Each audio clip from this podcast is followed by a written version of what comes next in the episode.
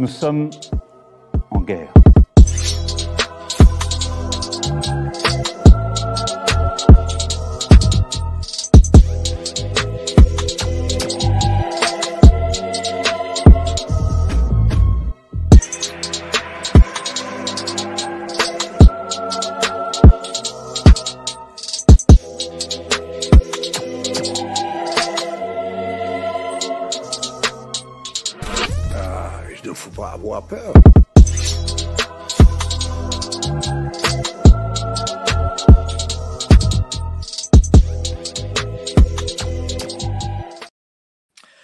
Tout le monde, jeudi 19h, comme tous les jeudis soirs, c'est évidemment live sur Géopolitique Profonde, la chaîne qui a la meilleure programmation du YouTube Game. Et vous n'hésitez pas, évidemment, euh, à le dire à tout le monde, à ouvrir vos portes, aller voir vos voisins de palier, leur dire Eh, venez sur Géopolitique Profonde et partagez bien sûr sur tous vos réseaux. Aujourd'hui, 22 juin, c'est la sécheresse à base de pluie mais c'est la sécheresse, donc il faut forcément euh, s'astreindre d'eau. N'hésitez pas à vous astreindre d'eau, à être à votre climat 26 degrés, même si en ce moment dehors il fait 25 degrés. N'hésitez pas, c'est la sécheresse et le manque d'abondance. Hein. Euh, faites attention à la planète. Salut cher Philippe Murer, économiste star numéro un des économistes de le de Bonjour, Mike. Merci. Je sais pas comment on appelle ça. Merci Mike pour l'invitation et bonjour à tous. Ça fait longtemps qu'on ne s'est pas eu, tiens, euh, mon cher Philippe. D'ailleurs, tu as inauguré euh, quasiment euh, Géopolitique Profonde. Oui, bah, j'ai fait la première avec toi. J'ai fait la première avec toi et en fait ça a quand même euh, bien explosé et bien marché. Bravo à toi et bravo à la chaîne quoi.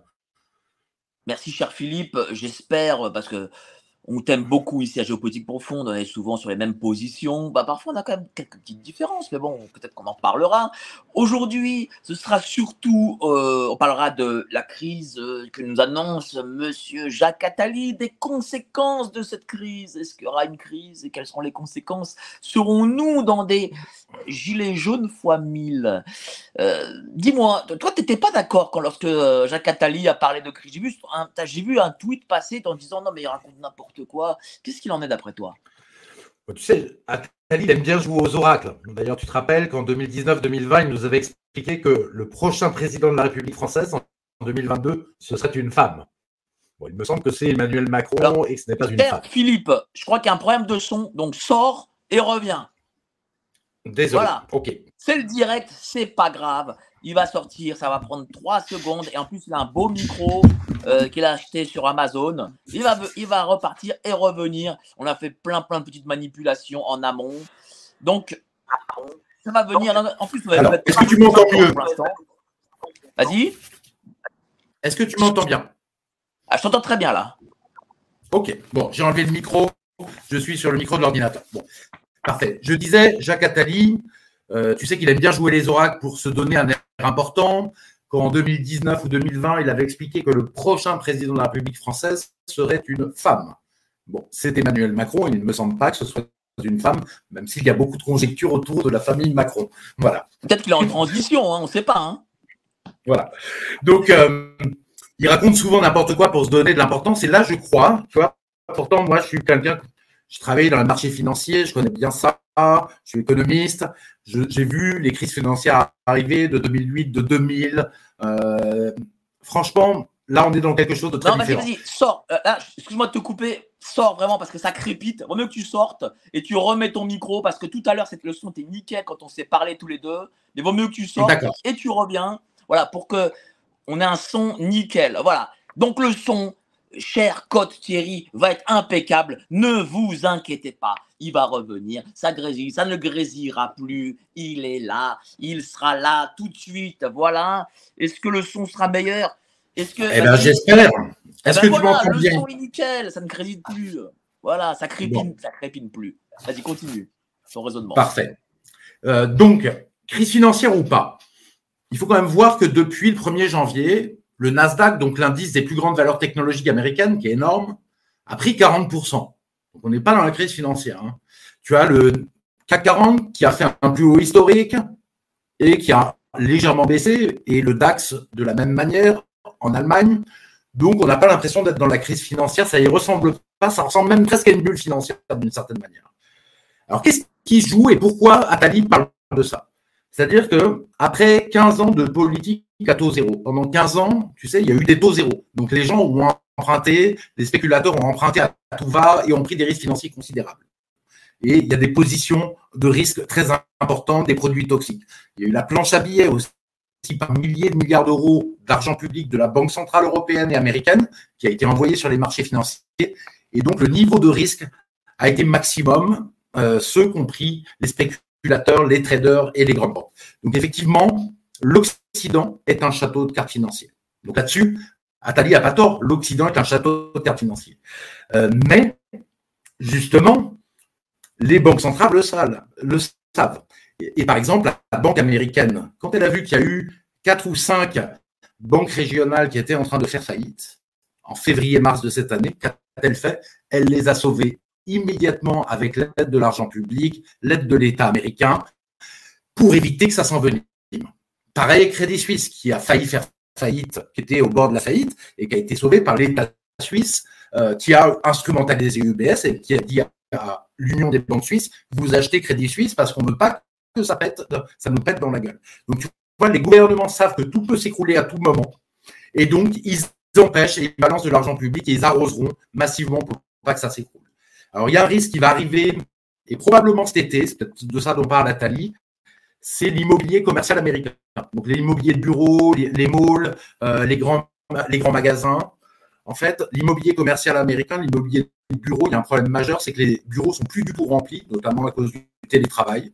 Ça pèse 1500 milliards de dollars, c'est énorme. Et en fait, ils sont remplis à 50% à Washington, à Chicago, à New York. Donc, on va avoir un problème là-dessus. Les gens qui ont emprunté, tous les investisseurs qui ont emprunté pour acheter ces immobiliers de bureau n'arrivent plus à payer. Et donc, on va avoir des problèmes. La crise financière sera très rapide et elle sera sauvée par l'argent public. Je vais te poser une deuxième question, mais là, est-ce que tu peux mettre, euh, mon euh, Philippe, euh, ton micro, ton micro, voilà, remets, remets, ton micro. Et le gros micro, il crépitait, donc je voudrais pas, tu vois, qu'il y a un problème. Non, mais essaye parce que là, ça continue, je sais pas pourquoi. c'est fou ça. Eh oui, bah oui, c'est la technique, c'est. Mais c'est le direct, mon Philippe, c'est le direct. Je l'ai débranché en plus, donc je comprends plus rien. en plus, on a parlé pendant 5-10 minutes avant l'émission et ça marchait très bien. Ouais, tout marchait et puis d'un coup, ça ne marche plus. Qu'est-ce qui se passe? Est-ce que ce sont les mondialistes qui, qui font euh, un sabotage? C'est possible. Tout est possible aujourd'hui. Qui sait? Alors, là, j'ai le gros micro. Est-ce que tu m'entends ah, bien et est-ce que ça marche Là, c'est bon. Là, c'est bon. Tu as ton gros micro de YouTuber et ça, c'est formidable. Voilà. Donc, euh, euh, donc, toi, tu penses euh, plus. Oui, mais regarde, tu, parles en effet de sauver les banques avec de l'argent public.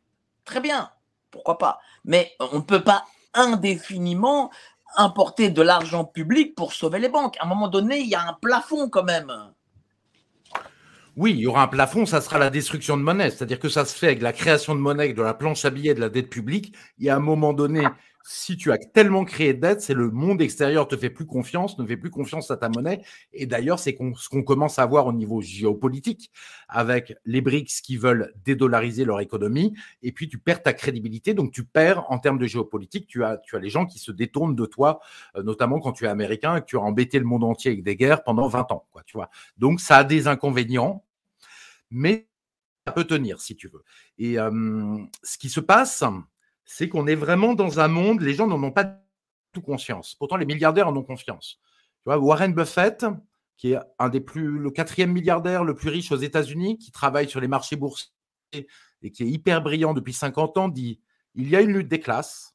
C'est la classe des riches, ma classe sociale, qui la mène, qui mène ce combat, et nous sommes en train de la gagner. Tu vois? Et en fait, ce qui se passe, c'est que les riches instrumentalisent les banques centrales, les gouvernements pour avoir beaucoup d'argent pas cher et mettre la tête sous l'eau dès 90%.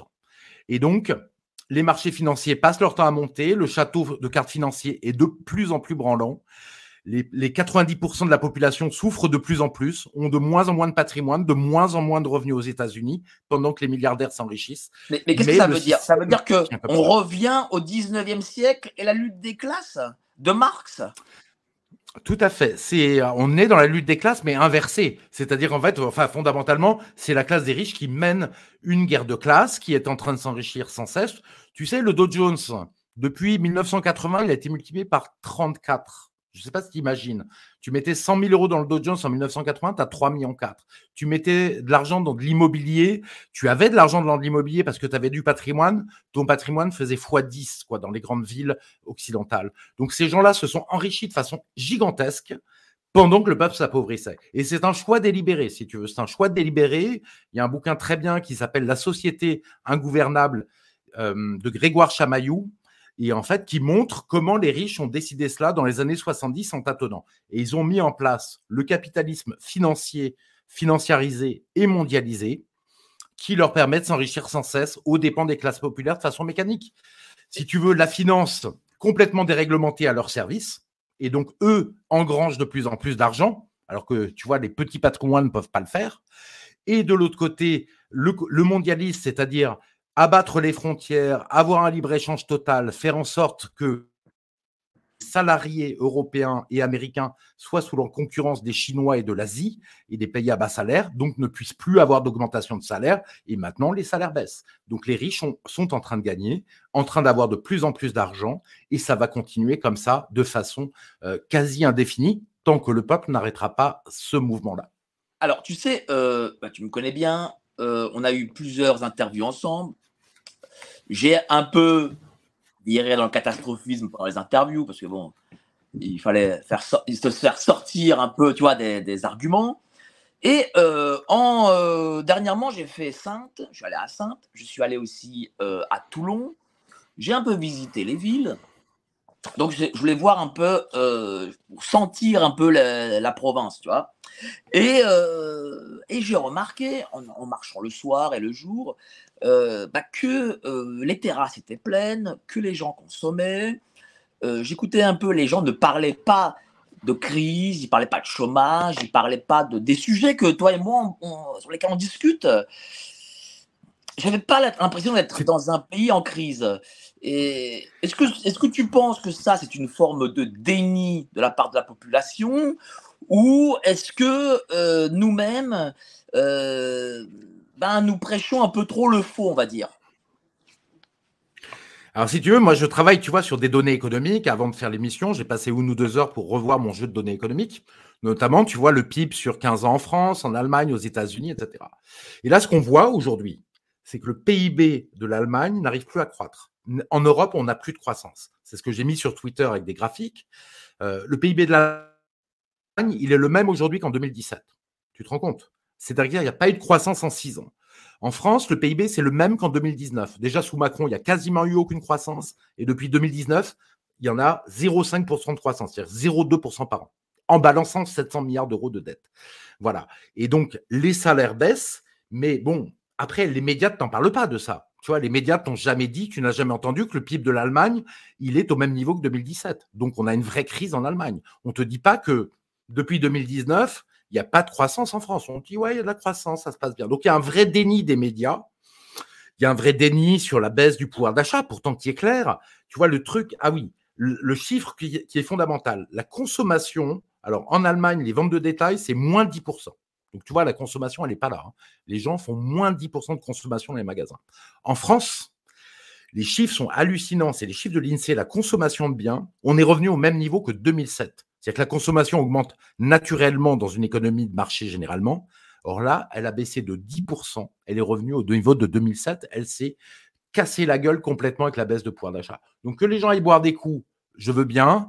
Je pense que les gens n'ont pas tellement envie de regarder la crise, mais ils la prennent en pleine figure. Et je vais te dire, dernière chose, euh, tu parles aux gens qui gagnent le SMIC ou en dessous du SMIC. En fait, les sondages montrent que la moitié de ces gens-là soit sautent des repas, soit réduisent le niveau de leur alimentation de façon importante parce qu'ils n'arrivent plus, à, ils n'ont plus assez d'argent pour manger. Tu vois, donc on est vraiment, je pense, dans quelque chose d'assez grave. Euh, bon, après, euh, il y a des gens qui tiennent hein, dans les centres-villes, mais ça commence à sentir extrêmement mauvais. Et je pense qu'on aura le plus grand mal à avoir de la croissance à l'avenir en Europe. C'est quasiment, le système est quasiment bah, cassé. bah, justement, toi qui es dans le sud, tu as, quitté Paris, tu es aujourd'hui dans le sud. Euh, j'imagine que tu dois discuter avec les gens. Qu'est-ce qu'eux te disent? Bah, quand tu discutes avec les gens, tu vois d'ailleurs qu'il y a des gens qui croient plus une seconde la presse, quoi. Tu vois. Alors ça, c'est extraordinaire. Les médias sont complètement démonétisés jusqu'à la boulangère du coin. Après, euh, tout le monde vit des choses différentes, mais comme les médias sont pas là pour expliquer, oui, vous avez un problème de pouvoir d'achat et, euh, vous n'arrivez pas à consommer, comme les médias n'en parlent pas tellement, bah finalement, les gens disent pas grand-chose. Hein, tu vois, ils, préfèrent ne pas se plaindre. Le français n'a pas envie tout le temps. Qu'est-ce que ça veut dire? Ça veut dire que si les médias en parlaient, ils se plaindraient. C'est-à-dire qu'ils sont pas, enfin, ils le voient d'eux-mêmes. Ils n'ont pas besoin que les médias le disent. Ah ben, euh, vous n'arrivez pas à acheter ceci ou cela pour, pour qu'ils le sachent eux-mêmes. Euh, c'est vrai, mais je pense qu'ils ont un peu honte, les Français, parce qu'il y a plein de Français qui sont précipités dans la misère. Est-ce que tu as une personne qui t'a dit qu'il n'arrivait plus à manger à sa faim? Bah, Pourtant, c'est le cas. Ça, c'est le cas. Tu vois, les, gens au SMIC et les sondages récurrents depuis ans disent que de plus en plus de gens n'arrivent pas à manger à leur faim. Quoi. Euh, et donc, les gens ne te le disent pas parce qu'ils ont honte, mais ils ont de plus en plus de mal et le tissu social est en train de complètement craquer. Sachant que Macron et les riches d'en haut s'en foutent complètement. Ils s'en foutent complètement, si tu veux. Et tu le vois sur une chose. Récemment, sur Capital est apparu un article très intéressant, bien sourcé, qui disait qu'en fait, les fournisseurs d'électricité euh, fraudent des milliards d'euros, ce qui fait augmenter le prix de l'électricité pour les Français. Oui, mais et eh bien ça, il y a, le gouvernement s'en fout. Le prix de l'électricité avec le gaz qui a baissé devrait être beaucoup moins cher. Les boulangeries continuent à fermer, les petits artisans et les faillites continuent à augmenter. Et le gouvernement s'en fout. Donc on a vraiment des psychopathes au bout. Euh, euh, euh, tu, as raison, tu as raison surtout, et je partage ce constat. Mais regarde, je suis pour revenir à mon voyage à Toulon, les TGV étaient pleins et, et, et Toulon aller-retour, c'est 260 euros. Euh, mmh. Mais c'était plein. Euh, lorsqu'il y a trois jours euh, avec le pont de congé, les gares, les aéroports sont pleins.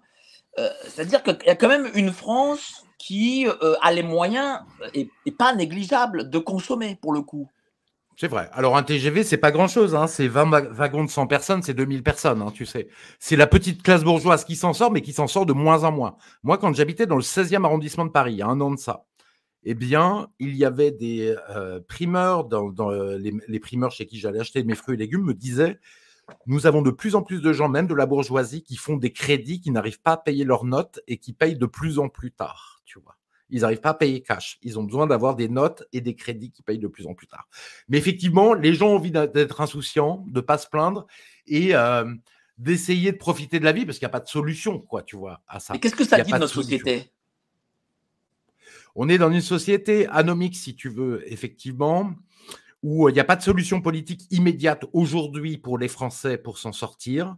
Et donc, euh, les gens euh, préfèrent, bah, il y a les gens qui se battent sur les réseaux sociaux ou dans les manifestations, etc.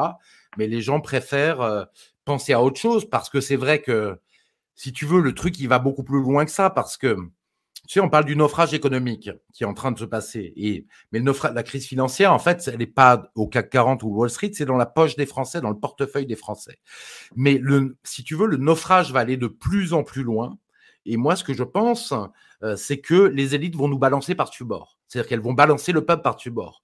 Elles s'en foutent complètement du peuple et elles ont prévu une prison numérique pour emprisonner le peuple et que le peuple ne se rebelle pas. On leur donnera un peu de jeu, alors on un peu de en parler ça Parce que ce sera une troisième partie où c'est le plan des élites. Mais là, on va parler un peu psychologie, hein, un peu de l'économie. Bien sûr.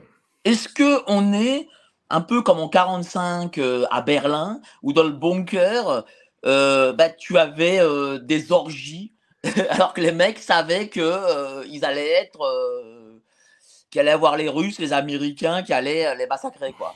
Est-ce qu'on est, psychologiquement dans ça? Il y a un peu de ça, les élites sont. Bah, Emmanuel Todd, j'ai vu son interview chez Olivier Biruyer, très récente, il parlait de problèmes psychiatriques des élites. Ouais, les élites ont un problème psychiatrique.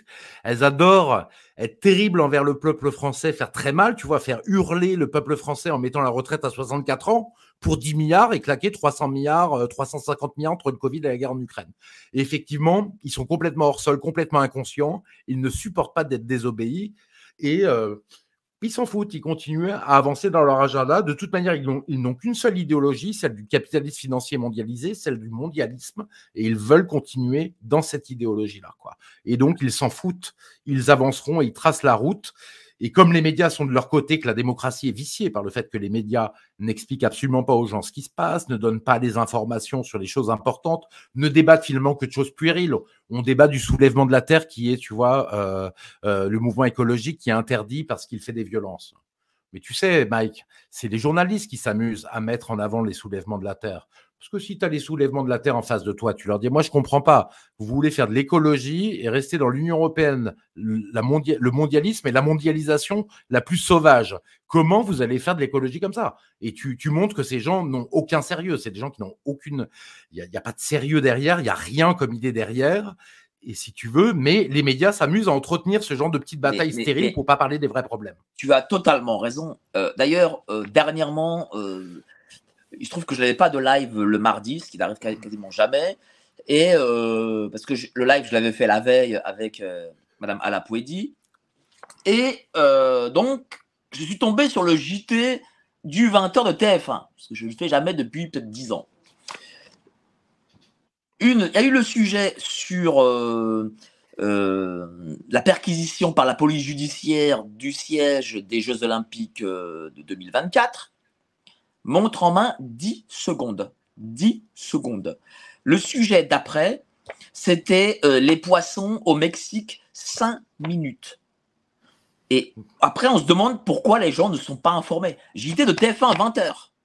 C'est-à-dire qu'aujourd'hui, tu as un JT de TF1 de 20h qui ne te dira pas euh, crise économique, crise financière, inflation, ceci, inflation, cela, ou euh, Wall Street, ou j'en sais rien, ou le CAC 40 ou le déficit commercial, mais il va te parler pendant cinq minutes des poissons euh, au Mexique. Est-ce que justement euh, le fait que cette information-là euh, soit diffusée ainsi dans les médias français, alors que les anglo-saxons, c'est pas pareil pour le coup, eh ben, ça anesthésie aussi une grande partie de la population? Oui, tout à fait. Ça anesthésie les gens et c'est voulu. On les anesthésie aussi sous les peurs, les peurs de la sécheresse, alors que dans le sud de la France, il n'arrête pas de pleuvoir et maintenant ça recommence à pleuvoir à Paris après un, printemps pluvieux. Euh, et on anesthésie la population sous la peur, euh, sous la peur de la guerre en Ukraine, la peur en ce moment de la centrale nucléaire qui pourrait être explosée par les Russes, la centrale nucléaire de Zaporizhia dans laquelle sont eux-mêmes les Russes. Hum, mais si tu veux, c'est voulu, parce que de toute manière, les grands médias, ce sont les gens qui ont fait élire Macron, ses amis Xavier Niel, Bernard Arnault, avec lequel il est ami, qu'il voit régulièrement. Hum, on a une interview de une, investigation très intéressante qui a été faite par le média, le petit média Off Investigation, qui est des anciens journalistes de Canal+ et d'autres médias mainstream et qui en pouvaient plus de mentir, qu'on a reçu. Exactement. Et il montre ils ont fait une interview des journalistes, ils, sont, ils ont fouillé, etc. Et des journalistes de BFM, ils se sont rendus compte qu'en fait, chez BFM, tout est décidé par Fogiel, qui est copain avec Brigitte Macron, qu'en fait, les chefs du service politique de BFM sont en euh, tous les 15 minutes en ligne avec les conseillers de presse de l'Élysée. Donc tu vois le niveau de manipulation. Et ils recadrent les titres, ce qu'on a le droit de dire ou pas. Quand il y a eu des violences policières dans les manifestations, immédiatement on leur a donné l'ordre de ne plus utiliser le, terme violence policière. Donc les médias sont complètement manipulés. Moi, j'arrive plus à écouter les médias mainstream, mais, encore les gens qui les écoutent. Mais comment ça se fait que euh, on est dans un paroxysme de manipulation aujourd'hui, alors qu'il était quand même un peu moins sous Hollande, sous Sarkozy, euh, sous Chirac. Euh, qu'est-ce qui a changé? Ah bah une chose très simple, Mike, c'est que le système est naufragé. C'est-à-dire que les élites n'ont plus aucune crédibilité d'aucun côté. L'école française, le niveau de l'éducation française s'effondre, le niveau de l'économie est très mauvais et il a tendance à s'effondrer. Socialement, de plus en plus de pauvres, les gens n'arrivent plus à manger. Euh, des, euh, des choses terribles, des, euh, une, des violences terribles, comme on a vu avec cette grand-mère et cette petite fille qui semble-t-il a failli être enlevée en pleine rue de Bordeaux dans un quartier bourgeois. Donc il faut cacher toutes ces catastrophes en fait euh, et tout le tout le hum, le résultat absolument pitoyable des politiques qui ont été menées et notamment par Macron, mais qui viennent de loin, et donc il faut faire un écran de fumée. Les élites se protègent en étant hors sol, déconnectées, et en disant ça n'existe pas. Et elles disent au peuple maintenant ceci n'existe pas. Comme pour les effets secondaires du vaccin. Les effets secondaires du vaccin, on en parle dans plein de pays. En France, c'est complètement bouché, occulté, personne n'en parle. Alors, euh, pour en revenir à, la prédiction de Jacques Attali, pour toi, une, prédit une sorte de crise euh, financière. Euh, c'est pas une crise économique, mais aujourd'hui, quelle est la différence pour ceux qui nous regardent, pour qu'ils puissent comprendre la, crise économique et une crise financière? Bah, La crise économique, elle touche tout le monde et le milieu économique. La crise financière, elle, touche les banques, euh, les fonds d'investissement, les fonds de pension, de, donc de retraite, euh, les bourses, etc. C'est ça que ça touche, et donc tous les acteurs financiers. Et ces deux mondes sont de plus en plus déconnectés le système donne de plus en plus de moyens à l'économie financière qui ne produit rien, mais qui enrichit les plus puissants et qui manipule les valeurs de bourse que possèdent les riches, les actionnaires. Et de l'autre côté, on a une économie qui ne produit plus rien. Mais tu vois, je ne suis pas en plein délire, je vais te le dire, je vais te le montrer d'une autre manière que la réalité, les chiffres. Euh, Jacques Rosière, patron, euh, ancien patron de la Banque de France, du Fonds monétaire international, donc quelqu'un du système, dit exactement ce que l'on dit ici. Il dit, on a un problème, on a une économie qui ne produit plus rien, avec une économie financière qui se boursoufle sans arrêt comme un, avec un château de cartes financiers. Et c'est extrêmement dangereux puisque ça n'enrichit que les plus riches qui sont hors sol et tout le reste de la population, en fait, petit à petit, euh, s'effondre au niveau de ses moyens économiques. Oui, mais regarde, euh, ici, on, a l'habitude de, euh, d'annoncer un peu l'apocalypse, si je puis dire. Bon, c'est un peu gros, mais bon, on va dire, on va dire ça comme ça. Et euh, dernièrement, j'ai assisté à une émission euh, de gentils droitards, hein, euh, les Forts, Conversano et compagnie, qui expliquent, oui, mais à droite, on a un problème, c'est qu'on annonce l'apocalypse, et l'apocalypse ne vient pas, le système tient. Est-ce qu'ils n'ont pas, est-ce qu'ils n'ont pas raison au fond en disant, voilà, nous, ben nous aussi, nous jouons en fin de compte sur les peurs. Est-ce qu'on a raison de jouer sur les peurs? Est-ce qu'on a raison sur la situation qui se passe vraiment? Parce que, bah, écoute, euh, voilà, le, système est toujours là en fait. Et, Alors, le système est toujours là, il naufrage lentement. C'est une agonie lente. Moi, je ne joue, pas du tout sur les peurs. Euh, franchement, c'est pas du tout mon genre. Mais je, ce que je vois, c'est que le système naufrage lentement. Quand tu vois que la consommation française, les gens consomment pas mieux qu'il y a 16 ans, alors qu'on est beaucoup plus nombreux d'ailleurs qu'il y a 16 ans. Hein, tu vois, avec tous les flux d'immigration et les naissances qui sont arrivés, eh bien, tu vois bien que les Français s'appauvrissent. Euh, quand tu vois qu'en Italie, un pays qui est bien en avance sur la décomposition de chez nous, le PIB de 2001, c'est le même que 2021. Et en fait, le PIB par habitant, il a baissé grosso modo de 10%. Tu vois, les gens s'appauvrissent. Mais le système tient, le système fait naufrage doucement, mais de plus en plus vite. C'est-à-dire qu'on avait un déclin, on va avoir, euh, on est en train de rentrer dans le déclassement, et à un moment donné, il y aura l'effondrement on aura, c'est-à-dire il y aura tellement d'erreurs, le système ne tiendra tellement plus, fera tellement d'erreurs comme aujourd'hui que carrément ça s'effondrera. Je vais te donner un exemple. La voiture ah, électrique. Voiture électrique. Ils ont décidé d'imposer la voiture électrique. Le système ne peut pas fonctionner. Parce que déjà, il faudrait mettre 15 euh, millions de prises en France en pétant, tu vois, les trottoirs partout, en en mettant partout sur les autoroutes. Je suis même pas sûr que le réseau électrique pourrait tenir quand les gens partent en vacances, tu vois, sur l'autoroute du Soleil, qu'il y aurait assez de bornes et que s'il y a assez de bornes de recharge, les gens pourraient tenir. Les journalistes qui prennent la voiture électrique pour euh, faire des tests finissent par avouer qu'en fait, c'est impossible de faire des voyages de 500 ou 800 km. Quoi. Ça devient très très compliqué pour trouver une bonne de recharge. Et ça le restera. ça coûte 300 ou 400 balles, il faut savoir. Pardon? Et ça coûte 300 ou 400 balles hein, pour faire. Parce que j'ai vu, euh, ah le prix en plus, En plus, les prix de recharge sont très différents d'une borne à l'autre et peuvent être dingues. Et si tu veux, les gens vont devoir, dans les centres-villes, vont être interdits. Ça, c'est prévu par la loi en, aux, voitures classiques en 2030, quoi. Voilà. Euh, tu auras des zones, les gens qui ont des voitures qui ont 15 ans, normalement, vont être interdits l'année prochaine à Paris, euh, en 2025 dans plein de grandes villes. Et tout ça, au bout d'un moment, les gens pourront plus se déplacer ça va former des catastrophes. Tu vois, là, il y a les gens avec les diagnostics énergétiques G qui ont déjà, moi je connais des gens qui ont été obligés de revendre leur appartement parce qu'ils n'avaient pas les moyens de le rénover, ils n'avaient plus le droit de le louer parce que c'est un appartement sous les toits, diagnostic G. Si tu veux, après, ça sera les F, les E. Mais c'est une destruction, une décomposition lente, assez lente pour que les gens, finalement, enfin, finalement, oui, c'est pas la catastrophe. mais, Ils vont euh, tenir le euh, truc pour que ça se décompose lentement. Moi, j'aimerais quand même qu'on définisse ce mot effondrement et catastrophe. Pourquoi je dis ça? Parce que moi, je le vois par l'expérience, avec le nombre d'interviews que je fais et la façon dont les gens reçoivent, euh, et, ceux qui nous critiquent aussi. Parce que faut, faut pas croire, on nous critique parce que comme on a plus de succès que les identitaires, donc ils nous critiquent. Bon, comme ça. Et donc, euh, ils, se foutent de notre tronche avec, euh, les questions de catastrophe et d'effondrement. Et je voudrais qu'on définisse ce mot parce que euh, eux, quand ils, nous, quand ils disent ouais, ils prévoient l'effondrement, ils voient, euh, ils définissent ça comme étant Mad Max, tu vois. en gros, c'est le, ah désert, c'est ça. Qu'est-ce que réellement un effondrement aujourd'hui sur ta définition? Bah, Sur ma définition, c'est un pays euh, en fait qui régresse, qui régresse à tous les niveaux et qui régresse de plus en plus vite. Quand tu as un pays qui régresse sur l'éducation, c'est-à-dire que plus tard, ça va être plus compliqué de produire. Quand un pays qui régresse sur son, industrie et qui a 160 milliards de déficit commercial, un jour, on aura un problème grave, c'est-à-dire qu'on aura énormément de mal ou importer. Tu vois? Mais si tu veux, la difficulté de tout cela, c'est la suivante. Le Liban, par exemple, était un pays au bord de l'effondrement quand je l'ai visité en 2020, si tu veux. C'est-à-dire qu'il y avait des problèmes, notamment économiques, par le fait qu'il ne produisait plus rien ils importaient pratiquement tout, et tu le voyais dans la vie courante, et tout allait bien. Les gens allaient dans les malls, des magasins, tu avais des Nike à vendus partout, etc. Est-ce que tu sais ce qui s'est passé depuis? En fait, la monnaie a divisé par 10 parce que le système est intenable, et les gens qui vivent au Liban ont leur niveau de vie qui a été divisé pratiquement par 10 appelle les gens au Liban et demande-leur ce que c'est. Et ça, c'est l'effondrement, tu vois. Alors, en France, évidemment, pour qu'on en arrive à une situation comme ça, il y a encore 10-15 ans, si tu veux, avant qu'on arrive à des germes d'une situation comme ça.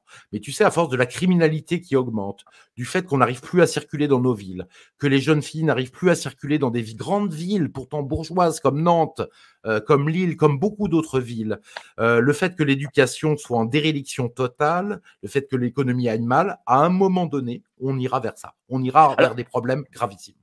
Alors, moi, j'en ai parlé justement avec Philippe Béchade, que tu connais et vous êtes à peu près un peu sur la même logique. Mais lui m'a dit euh, euh, je, tous les lundis, je regarde euh, les investisseurs qui rachètent de la dette française et il me dit mmh. les investisseurs sont heureux d'acheter la dette française. Et il me dit aussi que avant qu'il y ait effondrement, il y aura effondrement portugais, italien, espagnol. Est-ce que toi, tu penses comme Philippe Béchade, que ben, certes, on baisse en niveau de vie, mais que malgré tout, les investisseurs ont quand même confiance dans la France, et puis rachètent, et puis nous permettent de nous endetter encore à pas très cher. Ils n'ont pas confiance, mais ils n'ont pas trop le choix, de toute manière. Tu sais, la Chine qui a investi 2000 milliards d'euros de dette dans dette américaine, parce qu'elle, en fait, pour pas faire monter sa monnaie, elle est obligée d'acheter 2000 milliards de dollars sur une période longue et de posséder des obligations américaines, elle sait très bien qu'elle ne sera pas remboursée par les États-Unis ou en monnaie de singe. Elle le fait parce que si elle ne le fait pas, sa monnaie monte et là, c'est la destruction de son économie réelle. Or, le financier, c'est des symboles et ça, elle s'en fout. Par contre, son économie réelle, ses capacités industrielles, euh, son leadership économique, ça, c'est plus important. Tu vois, d'un côté, tu as les briques qui se soucient de l'économie réelle, de l'énergie, euh, et c'est pour ça qu'ils sont ravis qu'on ait quitté la Russie pour eux faire des accords énergétiques euh, sur le gaz russe et le pétrole russe. Il y a cette partie du monde et la partie du monde comme l'Occident qui se euh, gorge de valeurs financières, de non-production. Et au bout d'un moment, ça coûte absolument très cher. Et qu'est-ce que ça veut dire? Ça veut dire en gros que les investisseurs étrangers continueront à racheter de la dette française? Jusqu'au moment où ils lâcheront la dette occidentale en général. Jusqu'au moment où les BRICS auront décidé OK, on a assez essoré la France, les États-Unis, on leur a vendu tous les biens, on a pris toutes les industries. Et eh bien maintenant, la monnaie, quand on produira plus, rien, parce qu'on produit de moins en moins, la prochaine industrie qui va partir, si on continue, c'est la voiture, qui est une industrie centrale en Europe. C'est pour ça que l'Allemagne n'a plus de croissance et que la France va avoir des problèmes aussi, et l'Italie. C'est-à-dire que les voitures vont être produites dans 10 ans principalement en Chine. C'est en train de se la Chine est devenue le premier producteur euh, de voitures, mais aussi le premier exportateur. Ils sont en train de passer devant l'Allemagne. Et ça taille des croupières. Donc, au bout d'un moment, si tu veux, quand on produira plus rien, ils nous lâcheront comme une vieille chaussette usée. Et là, c'est là où vraiment les gens subiront des conséquences absolument dramatiques. J'espère qu'on n'en arrivera pas là, qu'il y aura des gouvernements sérieux qui reprendront les choses en main avant que tout s'écroule. Mais tu vois, quand tu me dis tout va bien et tout est normal, je vais te dire, moi, il y a un indicateur très important, c'est la démographie. Et en fait, en France, euh, au Royaume-Uni, aux États-Unis, c'était les trois seuls pays européens et occidentaux où la démographie tenait. Or, les conditions économiques et sociales sont devenues tellement dures, c'est devenu tellement compliqué de se loger, par exemple, dans les grandes villes pour les jeunes, et eh bien que finalement, euh, on a un effondrement des naissances qui, qui est là depuis 6-7 ans aux États-Unis, qui arrive en France. On est passé de 2 enfants par femme à 1,6 aux États-Unis, Royaume-Uni. 2 par femme à 1,8 en France, et on est dans un processus qui va continuer. Donc on va même détruire l'avenir en empêchant d'avoir une jeunesse pour nous remplacer, tu vois. Mais il y, a aussi une chose, euh, là, là, pour le coup, je voudrais parler un peu d'inflation, parce que c'est quand même quelque chose qui, euh, qui intéresse les gens. Euh, et c'est là aussi où le système, malgré tout, arrive à s'en sortir. Il crée, le système créé, européen, crée 10 000 milliards d'euros sur, 10, sur deux ans. Bon, normalement, on, on sait tous que plus tu crées de la monnaie sur rien, moins la monnaie a de valeur.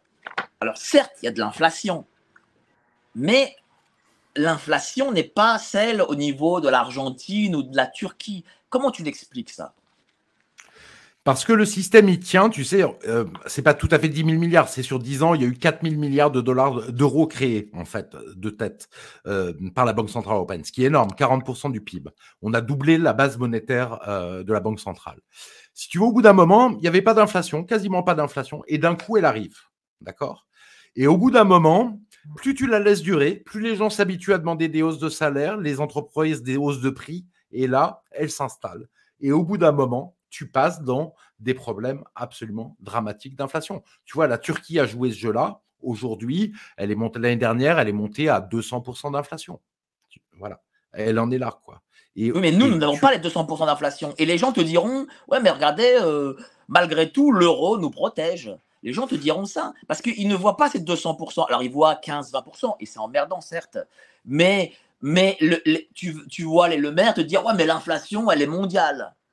Bon, et là, malgré tout. Non, il a tort. Il a tort. En fait, dans les produits producteurs comme la Chine, la Suisse ou quelques autres pays producteurs, tu vois, qui sont vraiment des pays où il y a encore beaucoup de production, il n'y a pas d'inflation. En Suisse, il y a 2% d'inflation. Au Japon, il y a 2%. En Chine, il y a même pas 1% d'inflation. Tu vois, donc c'est dans les pays qui produisent rien, justement, qu'on manque de tout. Et donc, les prix des biens doivent augmenter pour cela. Mais c'est vrai que la catastrophe, elle se fait à un rythme relativement lent. Mais moi, je pense qu'on est dans une phase d'accélération. Le fait que les naissances, euh, les gens ne veulent plus faire d'enfants. Bien sûr que les vaccins Covid peuvent aussi ajouter, mais ça avait commencé bien avant les vaccins Covid. Enfin, il y a plein de signaux qui montrent que ça ne va pas bien du tout. Pas bien du tout. Mais effectivement, ça sera lent à se faire. Et de toute manière, les gens pourront euh, même pas se révolter puisque, on, le verra après, de toute manière, il y aura une prison numérique pour empêcher tout soulèvement de la population. Donc là, nous sommes euh, sur une stagflation, comme on appelle ça, c'est-à-dire pas de croissance et une inflation. Euh, j'ai vu le, la déclaration du gouverneur de la Banque de France qui a parlé de la fin de la hausse, hein, parce que vous utilisez ce, mécanisme, euh, d'ici septembre. Euh, est-ce que c'est réel ou est-ce que euh, cette fameuse inflation va continuer et est-ce qu'elle peut se transformer à terme dans une hyperinflation? Alors, effectivement, Bruno Le Maire et, et la Banque Centrale Européenne n'ont déjà pas vu venir l'inflation. Quand elle est venue, et elle est en septembre, ou c'était criant en septembre de cette année, ils ont dit elle va s'arrêter tout de suite, dans deux mois c'est terminé, et maintenant ils nous refont le coup. Alors, le fait qu'il y ait une récession en zone euro, d'ailleurs tu vois, on n'en a même pas parlé, mais il y a récession en zone euro, récession en Allemagne, que la récession est en train d'arriver en France, que la récession va arriver de façon quasiment certaine aux États-Unis, tout ralentit de plus en plus vite. Eh bien, euh, effectivement, ça va calmer temporairement l'inflation. Mais comme pour effacer la crise financière qui accompagnera la crise économique qui sera en duo, ils vont créer de la monnaie. À ce moment-là, ça relancera. Donc je pense qu'on est plutôt, même si c'est hyper dur à prédire, on est plutôt sur de l'inflation haute maintenant qui va rester élevée euh, voilà, de façon longue avant qu'on parte, si tout se détruit, dans un cycle d'hyperinflation.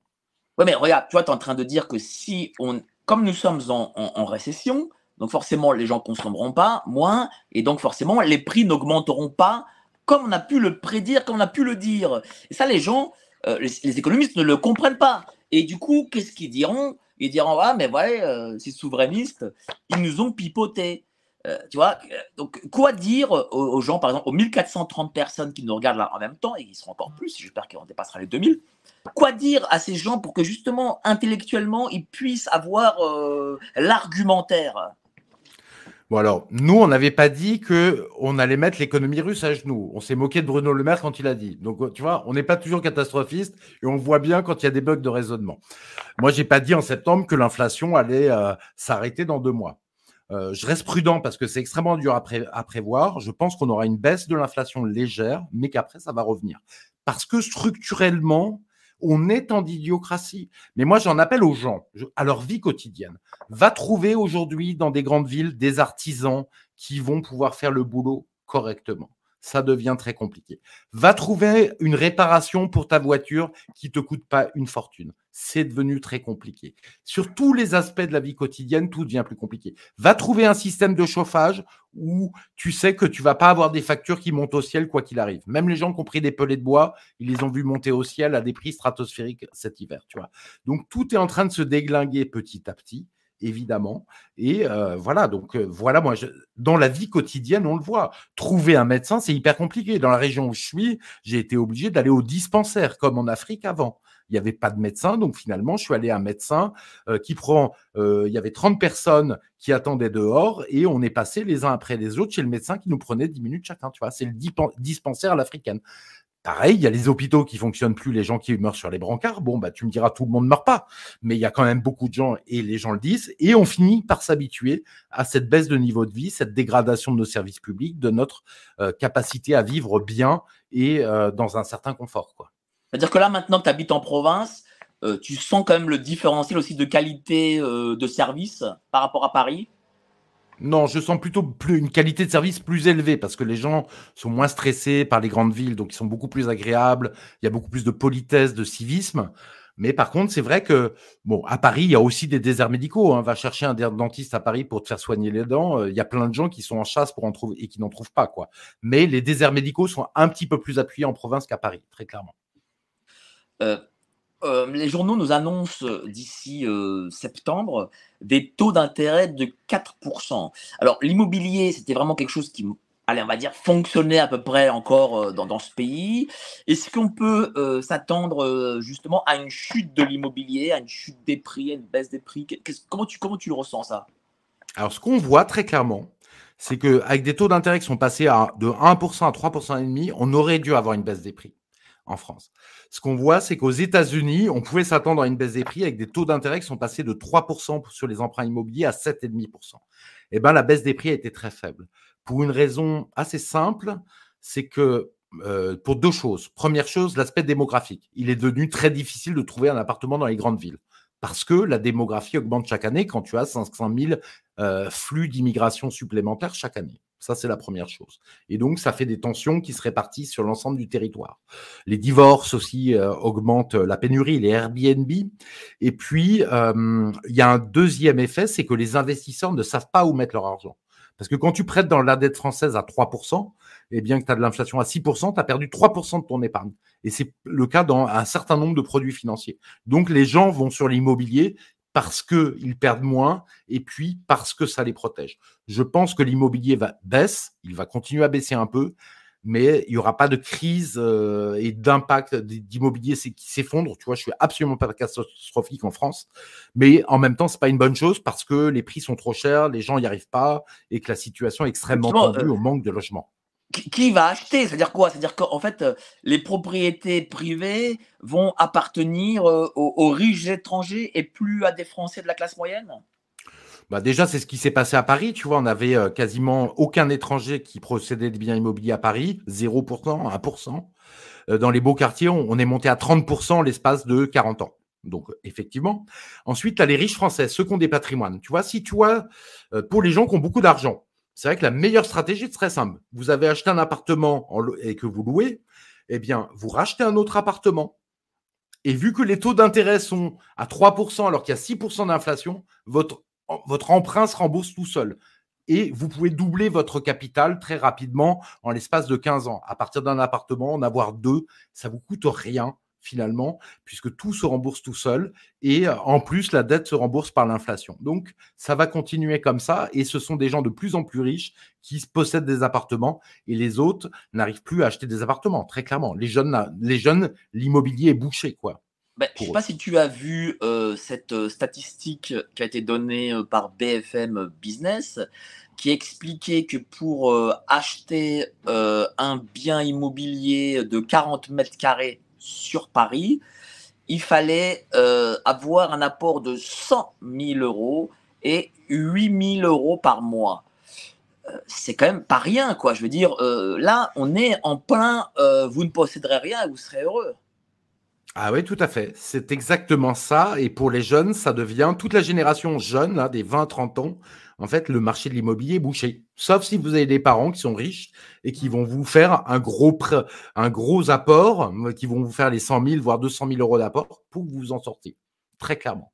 Il y a une forme de dépossession des gens euh, qui ont du mal à posséder leurs biens. Et tu vois, l'État qui rajoute avec les diagnostics, les obligations de rénover ton bien alors même qu'il n'y a pas d'artisan, ça va amplifier le problème de façon importante dans les années à venir, quoi, très clairement. Bah, justement, là, on parle des jeunes.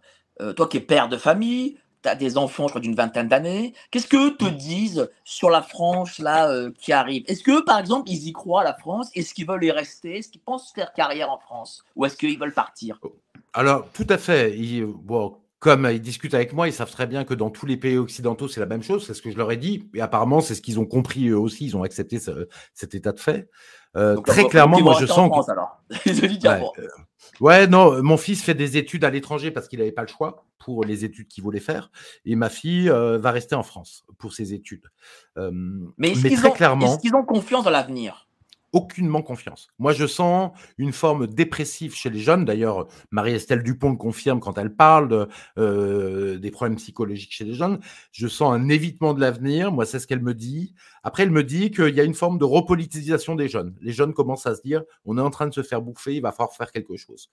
Mais euh, le plus courant, c'est quand même une forme de dépression, d'apathie. Quoi. Il y avait un article dans le Figaro qui disait ça, où les jeunes tu vois, ça c'est intéressant. Les jeunes disaient, on attend le chaos et le choc parce qu'au moins euh, cette catastrophe à basse vitesse qu'est la France, en fait, on pourra retrouver de l'espoir et repartir dans le bon sens. Tu vois, un article du Figaro où il, où il disait, ces jeunes, qu'ils attendaient que le chaos arrive pour qu'on puisse se reconstruire. Oui, enfin, je pense qu'ils ont raison euh, que le chaos puisse arriver, mais euh, est-ce qu'il va arriver? Est-ce que les gens le, est-ce que la population le souhaite? Parce que tu vois, j'ai débattu justement sur Bistro Liberté avec euh, l'amie Stella Kemga, je la salue elle me regarde. D'ailleurs, on s'est embrouillé dans cette émission. Et les gens, quand ils, j'ai compris que les gens, quand ils parlent de chaos, quand on leur dit chaos, dans leur tête, c'est Hollywood, c'est euh, la Révolution française, c'est euh, les, les, gens se tirent dessus euh, à tous les coins de rue, c'est New York 1997, tu vois, c'est les, les, films de, de, Wes Craven, John Carpenter et machin, tu vois. Est-ce que c'est ça le chaos en réalité? Dans la vraie Oui, effectivement, tu as raison, en fait, ils voient de, de façon beaucoup trop spectaculaire. Moi, je pense que le chaos, c'est ce qui arrive aux jeunes filles et aux, et aux jeunes hommes, même qui veulent sortir à Nantes, et aux hommes plus âgés les femmes plus âgées, c'est-à-dire qu'en fait, ils peuvent plus sortir, il leur faut une application pour trouver les rues les moins dangereuses. Tu vois, ça, c'est déjà le chaos quand même, en niveau de vie. La dernière fois, je rentrais d'une soirée de TV Liberté, où tu étais aussi, et je suis rentré en vélo de Vincennes. Eh bien, j'étais sur les boulevards extérieurs. Franchement, je suis un homme qui fait 1m80, j'ai pas peur et tout, je suis plutôt costaud mais j'ai pris peur parce que ça ressemblait un peu à Mad Max. Tu vois, les boulevards extérieurs de l'Est de Paris, c'est très inquiétant. Tu rencontres plein de personnages louches et je suis parti à ce moment-là tout de suite à l'intérieur de Paris dans l'Est, même dans l'Est, où tu te sentais beaucoup plus à l'aise. Voilà. Donc, c'est des zones où tu peux pas aller. C'est ta liberté qui est de plus en plus entravée. C'est tout qui devient de plus en plus compliqué te soigner, trouver un job avec un salaire qui te permette de manger décemment, trouver un logement, trouver, voilà, c'est l'ensemble, euh, avoir une éducation correcte pour tes enfants, euh, sans qu'on parle de sexualité quand ils ont 8 ans, tu vois, le chaos, c'est ça, quoi, tu vois, voilà. C'est aussi ça. Et parce que moi, je pense qu'il il faut, euh, avec la nouvelle génération, définir les mots de façon très précise parce que je le remarque vraiment, je ne sais pas si toi tu le remarques aussi, parce que lorsqu'on dit des choses, qu'on utilise certains termes, eux les comprennent euh, d'une façon Marvel, tu vois. Et, euh, et après, ils te disent non, mais oh, t'exagères et tout. je ne sais, sais, pas si toi aussi tu étais dans cette, dans cette logique-là. Non, mais tout à fait. Mais tu sais, les gens, de toute manière, c'est un problème de routinisation. Les gens te disent ça a toujours été comme ça. Ah ouais, moi, je vois ma jeunesse dans les années 80 à aujourd'hui mais la baisse de liberté, d'optimisme, de savoir que si tu étais compétent, tu allais réussir dans un job, que dans ta boîte, ça allait bien se passer, que ton patron est généralement était sympa et qu'il y avait une ambiance, euh, tu allais au boulot avec le, tu vois, avec, euh, avec plaisir. Moi, c'est ce que j'ai vécu. Et puis maintenant, où tu vois que les gens vont au boulot, euh, et ils sont éreintés, ils sont démotivés, ils sont en burn-out, ils sont en stress. Il y a peu de gens qui apprécient. Voilà, tu vois vraiment la différence. Mais les gens routinisent. Ils voient pas que, ils voient les dernières années et ils voient que les changements brusques, les changements progressifs qu'on a fait comme ça, ils ont beaucoup de mal à le voir. Tu, vois. tu as totalement raison. Et d'ailleurs, je, t'en avais parlé euh, une fois euh, où euh, moi, moi, par exemple, mes parents habitent en face de Radio Courtoisie. Bon, quand j'habitais chez mes parents, j'étais à lycée La Fontaine à Hauteuil, machin. Et euh, je remarque qu'aucun des camarades avec qui j'étais à l'école, aujourd'hui, hormis le futur maire du 16e, euh, qui était dans ma classe, euh, n'habite le 16e arrondissement. Aucun. Pourtant, la génération de nos parents, je sais pas moi, avec 20, 25 000 francs par mois, c'est-à-dire 3, 4 000 euros, pouvait habiter 16e arrondissement. Aujourd'hui, avec 3-4 000 euros par mois, au mieux, tu habites euh, une petite couronne. Ça veut dire qu'en fait, euh, notre, je parle de la génération euh, d'après nos parents, elle s'est fait enfler financièrement. Pourtant, je remarque que ces jeunes, c'est-à-dire ma génération à la vingtaine, qui se disent CSP+, à 50K, machin, pensent être les grands vainqueurs de la mondialisation. Alors qu'ils sont, pour moi, je pense, les perdants. Je sais pas, je sais pas ce que si, ça tu tu, euh, oui oui je suis tout à fait d'accord. Euh. Mais parce que la richesse est tout, parce que tu parles d'une chose c'est que la richesse est relative.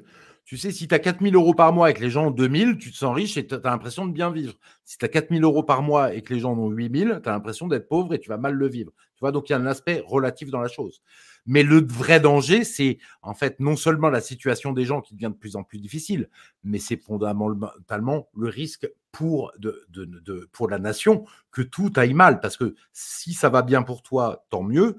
Mais si tu as une nation qui est en train de s'effondrer, de se décomposer, où tout est en train de dysfonctionner, au bout d'un moment, tu as des effets d'accélération comme ça s'est passé au Liban, hein, sachant que le Liban, c'est un truc complètement fou ce qui s'est passé. Une division par dix du niveau de vie, on n'aura sans doute pas ça en France.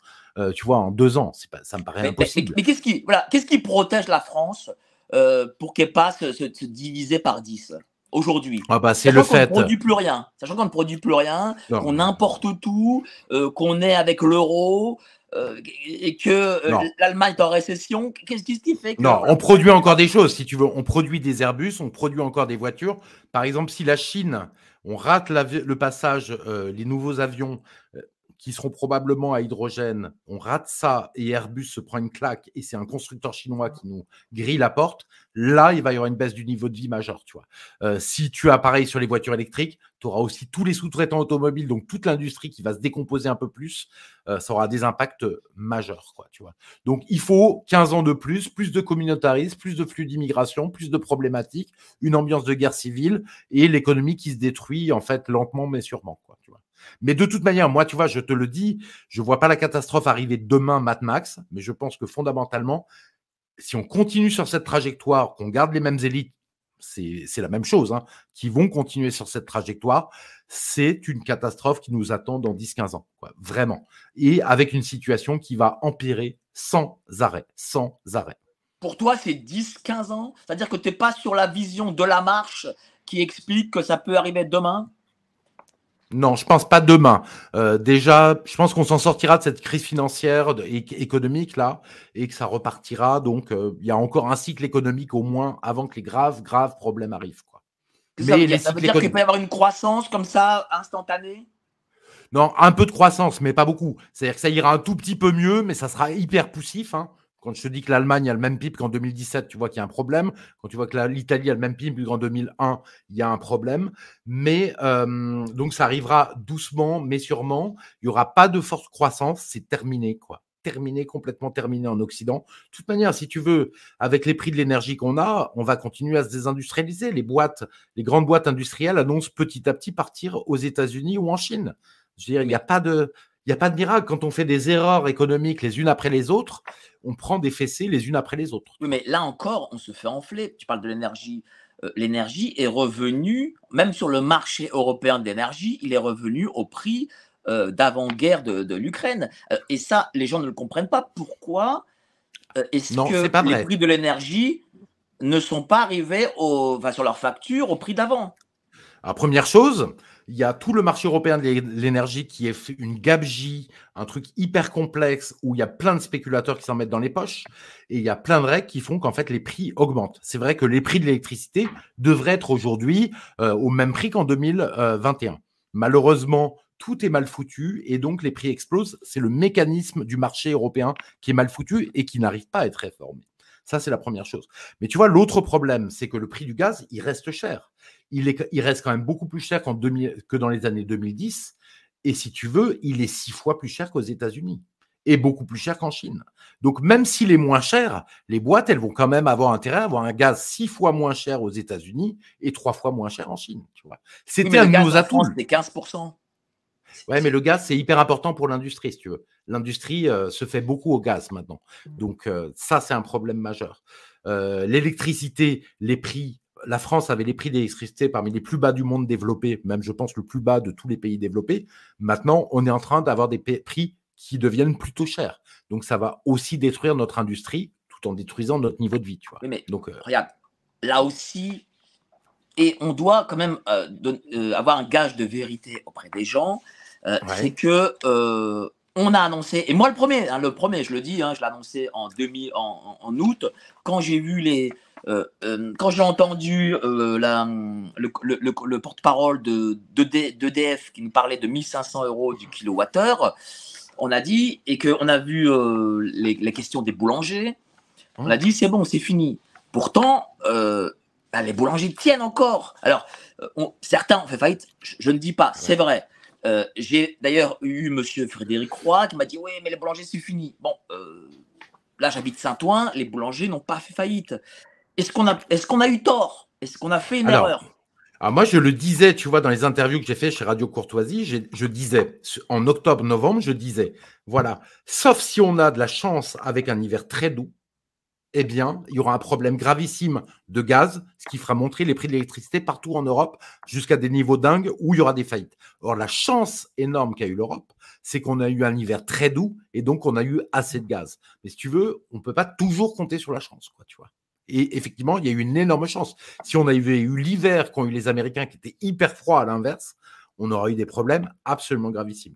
évidemment qu'il y a des aléas qui font jouer, tu vois, sur l'économie comme ça, et qui ont fait que ça n'a pas été la catastrophe annoncée. Mais attention, tu as plein de boîtes industrielles qui ont disparu, qui disparaissent les unes après les autres, tu as plein de délocalisations, et donc notre substance est de plus en plus faible et en France et en Allemagne. L'Allemagne va très mal. L'Allemagne, on disait, elle s'en sort, regardez, faites comme les Allemands. L'Allemagne va plus mal que nous maintenant. Mais c'est pas une chance pour nous? Non, c'est pas une chance parce qu'il n'y a que les Allemands qui pensent que c'est bien quand leurs voisins vont mal, quoi. Tu vois, quand ton voisin va mal, en fait, euh, fondamentalement, ça te pose aussi d'autres problèmes. C'est comme tu vends à ton voisin, eh bien, euh, tu vends moins, quoi. Tu vois. Donc, euh, je pense que non, c'est pas une bonne chose quand tes voisins vont, vont mal. C'est bien quand tes voisins sont prospères. Regarde l'Asie, c'est une sphère de prospérité qui se développe de plus en plus, et la prospérité de certains pays comme la Chine et le reste de l'Asie du Sud-Est permet de développer l'Inde, tu vois. Donc, c'est l'inverse. Mais est-ce que ça ne permet pas, ça, ne permettrait pas à la France de, euh, avec du travail évidemment, de reprendre son leadership euh, sur le continent? Oh, bah, Aucune chance avec des gens qui sont inféodés à l'Allemagne. Quoi. Macron, si tu veux, je dirais Bruno Le Maire, ils acceptent que le prix de l'électricité soit deux fois plus cher que ce qui devrait être parce qu'on est dans le marché européen de l'électricité. Donc, ils tirent une balle dans la tête de certains boulangers qui ferment les uns après les autres, de certaines industries, de certains industriels et de certains ménages qui n'arrivent plus à bouffer, tu vois. Donc, comme ils sont inféodés euh, et que l'Europe est sous domination allemande parce que euh, nos dirigeants ont un peu affaibli la France, mais surtout parce qu'ils ne savent pas porter les couleurs de la France, alors que les Allemands savent porter leurs couleurs, eh bien, ça va, ça va être impossible de se relever. Puis de toute manière, les boîtes, elles préféreront partir aux États-Unis pour produire moins cher ou partir en Chine et, nous, on réimportera les produits. pour revenir à, l'inflation, euh, est-ce qu'on va avoir euh, encore des hausses de taux d'intérêt euh, Parce qu'on a, parlé à un moment de 6, 7, 8% de hausses d'intérêt. Et, ça aussi, pour le coup, ils ne l'ont pas fait. Et alors, c'est pas des mea culpa qu'on fait, mais bon, voilà. Il y a des gens qui, me, qui, qui viennent me voir, qui m'en parlent, me disent Ah, Mike, Mike monsieur Borowski, hein, vous avez été quand même très catastrophiste. Bon. Et, donc, j'ai un économiste de renom. C'est pour ça que je pose ah bah toutes les questions. Alors, tu as, tu as raison. Aux États-Unis, ils ont passé les taux d'intérêt de 1% à 5%. On est à la fin, mais il y aura encore une ou deux hausses de taux, a priori. Pas sûr. En Europe, ils vont continuer les hausses de taux. On est à 3% aujourd'hui. On était à 0, on est passé à 3%. Donc, on a fait quand même un nombre de hausses de taux très important. Et ça va continuer un petit peu. Mais on est sur la fin de cycle, puisque de toute manière, on va arriver à une récession. Qui dit récession dit qu'ils vont arrêter les hausses de taux. Quoi. Oui, mais on est. On, euh, c'est, toujours ce truc-là. C'est-à-dire, voilà, c'est. Euh, euh, comment dire Ce sera une récession, mais que les gens supporteront. Parce que. On nous explique. Ah, mais on va pas revenir à l'âge de pierre et à la, à la préhistoire comme ça, hein, si tu veux. Hein. Euh, ça, c'est sûr. Oui mais, oui, mais regarde, tu vois, euh, on a des vedettes chez nous qui sont des, des Olivier de la Marche et notre ami Pierre Jovanovic, que je salue. Euh, allez sur Planet 360 pour le dernier live que j'ai fait avec lui, publié hier. et on, on annonce l'effondrement et la dictature et tout ça. Et ça n'arrive pas. Et après, ça, après, les gens nous le disent. Et, et c'est pour ça que, comme, comme j'étais en face, voilà, je, veux vraiment. Non, mais tu as raison. Alors moi, tu reconnaîtras que je suis beaucoup plus. Je suis pas docteur Doom. C'est vrai. Je suis beaucoup. Je suis pas catastrophique. Et on parle après du, des gilets jaunes fois 1000 et toutes ces choses, tu vois. Après, après, on n'est pas en dictature, mais il y a quand même des Français qui mettent une banderole aux fenêtres Macron ordure qui finissent en garde à vue. On a des gens qui mettent sur Facebook Macron ordure qui finissent en garde à vue. On a des gens qui tapent sur des casseroles et qui se retrouvent au poste de police. Euh, et euh, on a, euh, en fait, bah, le système s'adapte, quoi, tu vois. C'est-à-dire que Macron, le dernier déplacement en Ardèche, il a fermé la moitié du département. J'exagère un peu, mais c'est presque ça. Les routes départementales, il a fermé pour pouvoir être tout seul et pas avoir de casserole. Donc, si tu veux, il y a des parades du pouvoir pour éviter le truc, mais très clairement, moi, je me sens plus en démocratie, quoi. Je me sens plus en démocratie du tout. Regarde, regarde un truc, moi, qui m'a choqué énormément lundi. Il y a euh, ce Français euh, immigré euh, noir complètement à la ramasse, qui a commis 15 crimes, qui devrait être en tôle, et qui agresse sur, le cours de la Martinique euh, à Bordeaux, donc un cours bourgeois, une vieille dame qui la sort de l'appartement, elle se fracasse par terre, on a l'impression qu'il veut enlever sa petite fille. Tu vois, c'est quand même des images incroyables, et les Français sont choqués, ça fait le tour. La réaction du pouvoir, c'est taisez-vous, vous allez aller en tôle si vous montrez ces images. Non, mais on croit rêver, quoi. Tu mais c'était pareil, tu vois, on est en dictature, mais c'est quand même d'une violence, quoi. Tu vois, les BFM et tout ça qui ont relayé, vous allez aller en tôle, attention, enlever ces images tout de suite. Enfin, tu vois, ils font peur aux gens, quoi. Ils sont vraiment, ils sont vraiment odieux, quoi. On n'est plus du tout en démocratie. Et est-ce que les gens finissent justement par avoir peur et par se soumettre? Parce que c'est ça le truc. Je pense pas. Je pense que là, on n'est plus dans la période de soumission, on est dans la période de réveil. On est dans la période de réveil. Je pense qu'il y a 20-30% de gens réveillés et 40, 50% de ventre mou et 20% de, de collabos qui collaboreront au système jusqu'à l'effondrement, quoi. Euh, et qui seront les Ramirez de, tu sais, de, euh, euh, du film sur la Deuxième Guerre mondiale, Docteur Ramirez. mais on a les 30%. Et en fait, le problème, ce qui manque, en fait, c'est que ces 30% qui sont réveillés, ils crient, ils disent ça va pas. Le problème, c'est qu'ils sont pas portés politiquement. Il y a personne qui porte politiquement euh, cette révolte des 30%, qui veulent autre chose, qui en plus politiquement sont de plus en plus éveillés. Moi, c'est ce que je remarque sur les réseaux sociaux, que les gens comprennent de mieux en mieux les problématiques qui se font de moins en moins enfumer. Et euh, le problème, c'est qu'il manque, en fait, tu vois, une opposition politique, même un parti, qui soit l'étendard et l'emblème de la révolte. Ben là, tu, me tends une perche, c'est-à-dire que tu ne crois pas dans euh, Monsieur Asselineau, par exemple, euh, Monsieur Philippot, euh, Monsieur Dupont-Aignan, euh, et, et, et d'autres peut-être. Euh, en fait, en fait dans, ce, dans, ce, camp souverainiste, en fait. Alors, dans le sujet, pour, pour le français moyen, c'est plutôt Marine Le Pen. Euh, Marine Le Pen qui est l'éventuelle. Mais je pense qu'elle a des scores élevés. Enfin, elle a des scores élevés, c'est factuel. Je pense, pour discuter avec les gens et voir la, c'est qu'en fait, elle a un soutien très faible. C'est-à-dire que s'il y a un autre parti d'opposition qui apparaît, elle peut s'effondrer. C'est d'ailleurs ce qui s'est passé quand Zemmour est apparu en septembre 2022. Attends, en deux mois, elle était en risque d'effondrement. Elle est passée, Zemmour est monté à 19% au-dessus d'elle, donc premier parti de France en début octobre sur tous les sondages présidentiels, et elle a 16. Après, le programme de Zemmour n'était pas assez bon. Marine Le Pen a eu beau jeu de dire, bah, moi, je m'occupe des pauvres, des classes populaires, des classes moyennes. Vous, vous avez un programme économique hyper dur, hyper violent. C'était la réalité. Zemmour n'a pas réussi. Mais ça dit une chose. Ça dit que Marine Le Pen est extrêmement fragile et que sa position de force peut basculer de façon assez rapide. Pourquoi? Parce que toute manière, enfin, comment croire que quelqu'un dont le but de sa vie et de son parti, c'est de réduire les flux d'immigration, peut te dire je vais le faire, mais je vais rester dans Schengen, donc j'aurai pas de frontières. Donc j'ai pas de frontières, mais je vais contrôler les gens qui rentrent et qui sortent. Comment je vais faire? Tu vois, c'est absurde. Je vais le faire alors que je reste dans la Cour de justice de l'Union européenne, dans la Cour de l'européenne des droits de l'homme, qui impose les flux d'immigration, dans l'Union européenne, qui impose le regroupement familial, etc. Donc cette partie de l'opposition est pas crédible. J'espère que les Français ne les liront pas à l'Élysée, en tout cas, parce que de toute manière, si elle ne change pas de projet, c'est mort. Ça sera comme Meloni, Tsipras, Salvini, il se passera rien. On a bien vu, hein, Salvini, euh, Meloni, qui est la Marine Le Pen italienne, est élue. Il y a plus de flux d'immigration que l'année d'avant. Donc, euh, bon, on se moque du monde. Après, il y a le camp souverainiste. Le camp souverainiste, pour le moment, il est dispersé, effectivement. Si on reste dans la dispersion, bah, il va rien se passer. Puis en plus, je, moi, je vois une contradiction, c'est-à-dire que euh, tous disent la France est en péril de mort, et ils ont raison, moi je le pense aussi. Par contre, tous restent dispersés.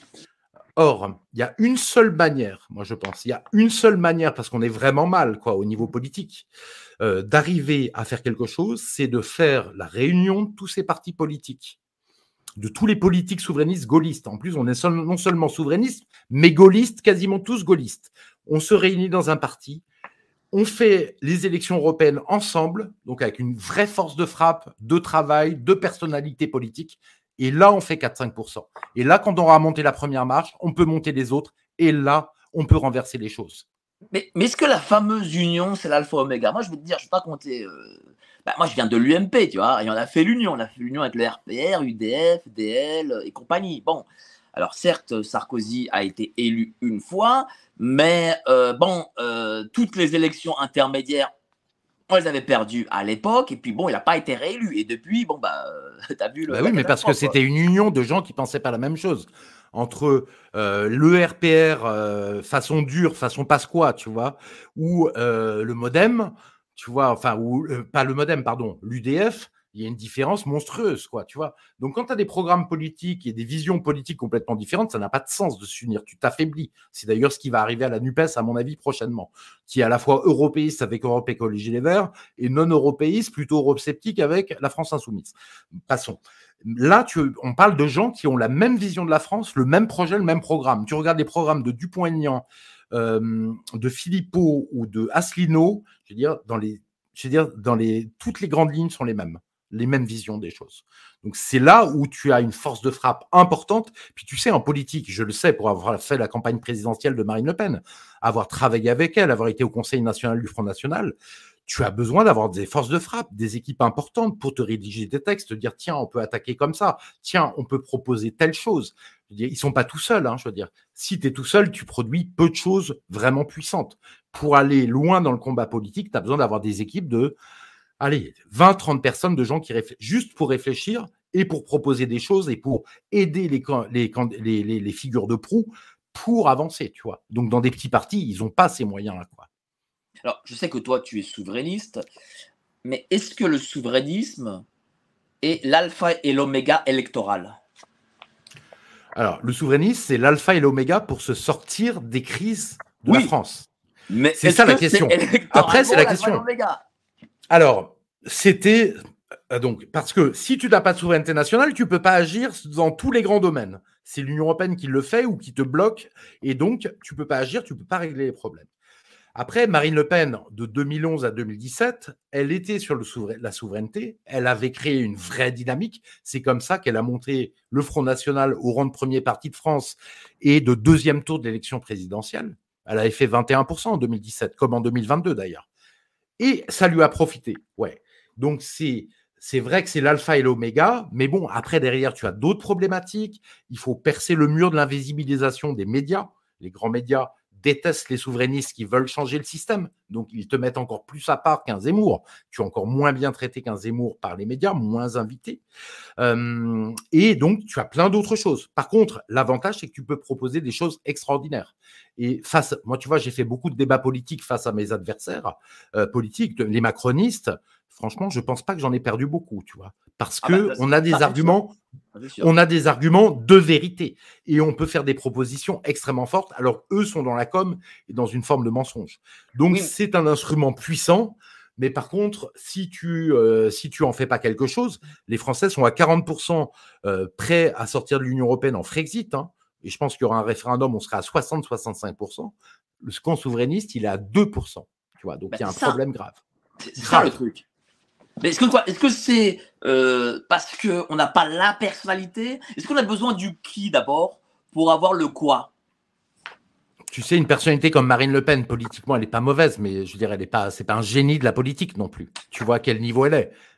Il y a aussi beaucoup le jeu des médias, quoi. Tu vois, qui va jouer, est-ce qu'il t'invite ou pas? Avant 2017, quand elle était souverainiste, elle était peu invitée maltraitée. Maintenant qu'elle n'est pas souverainiste, elle est beaucoup invitée et bien traitée. Donc ça aide beaucoup les choses. Donc c'est- Donc c'est pour Euh, ça que d'après toi, elle a fait 42% au lieu des 30 Ah non, de toute manière, les, les scores, quand elle était souverainiste, qu'elle voulait un référendum sur l'Union européenne en 2017 au deuxième tour de la présidentielle, les sondages, avant le débat catastrophique contre Macron, étaient à 40, 41, 42%. Ils oscillaient entre ces niveaux. Ah. Donc elle était exactement au même niveau en 2017 qu'en 2022.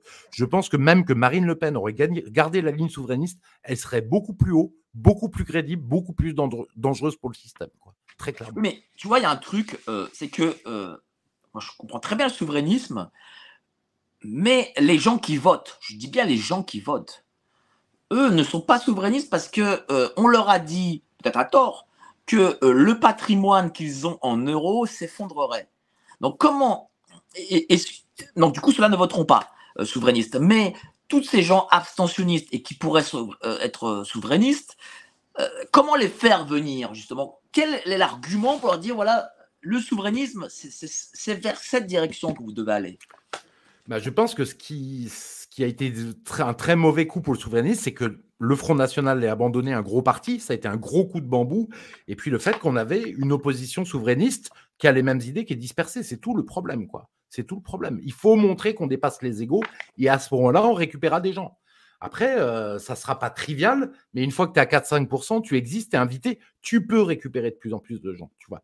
Euh, voilà. Le but, c'est de sortir du 1% auquel on est parce qu'on est divisé en plusieurs parties, de monter à du 3, 4, 5%, d'être invité dans les médias, parce qu'un Asselineau est jamais invité dans les médias. Philippot, il est invité très peu souvent dans les médias, donc tu ne peux pas exister.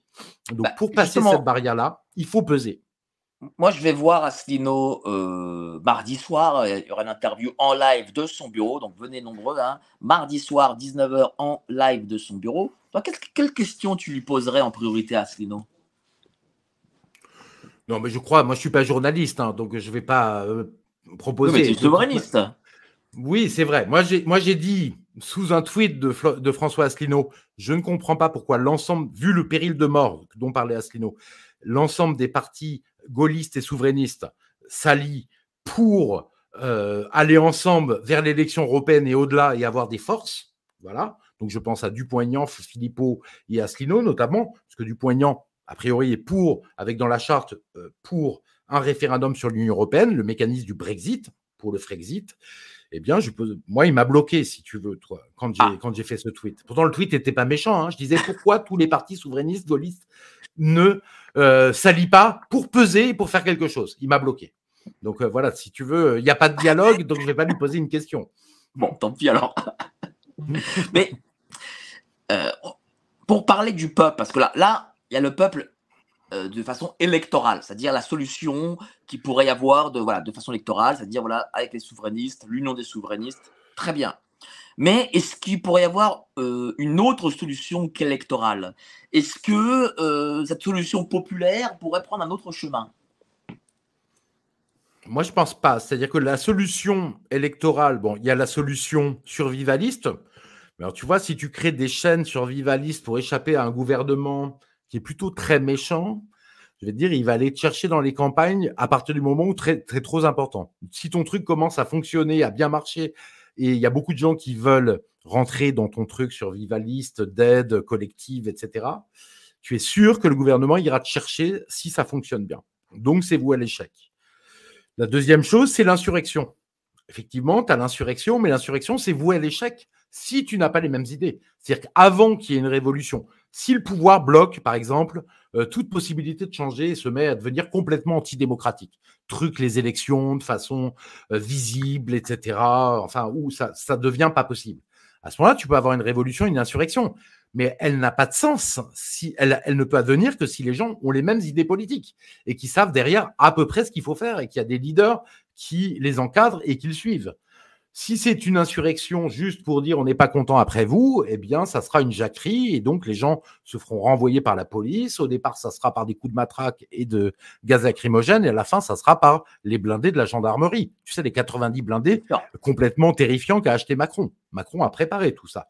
Et donc, ça ne peut pas fonctionner. Donc, pour fonctionner, il faut d'abord faire de la politique. D'accord, mais les prochaines élections, c'est 2017. Euh, d'ici 2027. 2027, euh, pardon, 2027. D'ici 2027, c'est-à-dire euh, dans 4 ans, il va y avoir encore une paupérisation maximum des gens. Est-ce que les gens peuvent attendre encore 4 ans, tout en sachant que, bon, 2027 arrive, c'est pas en 3 mois que des nouveaux, s'il y a des nouveaux évidemment, parce que c'est peut-être pas sûr, euh, que des nouveaux puissent faire remonter le pays. Ah, moi, je pense que ça peut aller très très vite. Tu vois, on l'a vu dans les mouvements politiques dans les pays qui sont très attaqués. Meloni, elle était à 2% des, voix dans les sondages il y a 4 ans de ça. Oui, mais tu as dit que Meloni, euh, en arrivant, elle a, elle a augmenté le flux migratoire, par exemple. Oui, oui, mais ce que je veux dire, c'est que j'utilisais ça pour te dire qu'il y a une variabilité des partis politiques et des pourcentages qui peut être très rapide. On l'a vu euh, en Italie, on l'a vu en Espagne avec Podemos qui a déçu, mais qui est passé de 0 à 20% très rapidement. On l'a vu avec Zemmour en France. Zemmour, franchement, il avait une candidature où il pouvait être au deuxième tour de la présidentielle. Et son programme politique étant pas bon, puisqu'il s'occupait que de l'immigration, il avait oublié l'économie, le social, l'écologie, euh, tout ce... il s'occupait que de l'immigration et de l'éducation. Soyons honnêtes, l'éducation, il avait un bon projet euh, intéressant. eh bien, il a raté. Mais tu vois, des gens nouveaux peuvent arriver très très vite. Donc, faut pas se leurrer là-dessus. Il faut travailler tranquillement en sachant que tout peut arriver très vite aujourd'hui. Les gens peuvent attendre 4 ans? Ah, Alors, est-ce que les gens peuvent attendre 4 ans? Si. Et là, je vais prendre, hein, parce qu'on va faire un petit plan, Philippe et moi, et, si il y a la mise en place de l'identité numérique, de la monnaie numérique, et peut-être même des caméras euh, qui reconnaissent l'intelligence artificielle. Tiens, d'ailleurs, tu as vu que euh, justement euh, Marine Le Pen a voté pour, avec le gouvernement et avec les LR, pour la surveillance algorithmique pour les JO de 2024, qui sera prolongée avant, après. Tu vois, c'est là où on se demande Marine Le Pen en quoi elle est contre le système. Hein. Elle est pour les outils de surveillance numérique et avec l'intelligence artificielle. Et là, le Sénat a voté pour, alors le texte n'est pas encore fini puisqu'il faut passer à l'Assemblée, mais il a voté pour la surveillance par la reconnaissance faciale. Alors ils disent oui, mais ça ne sera pas pour le français moyen, ça sera pour le terroriste.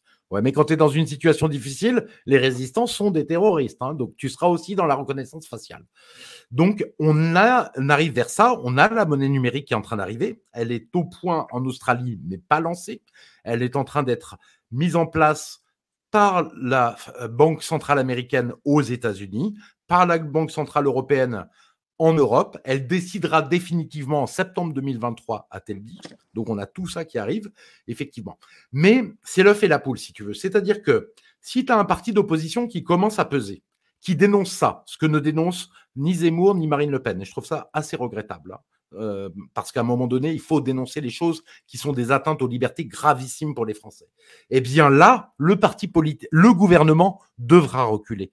C'est parce qu'il n'y a pas d'opposition qu'il y a des choses comme ça qui peuvent être mises en place. Si tu as une opposition sérieuse qui a du courage de dénoncer ce genre de choses et non de se terrer ou de le dénoncer à minima, eh bien là, le gouvernement devra reculer ou avancer beaucoup plus prudemment et ça donnera beaucoup de temps. Quoi.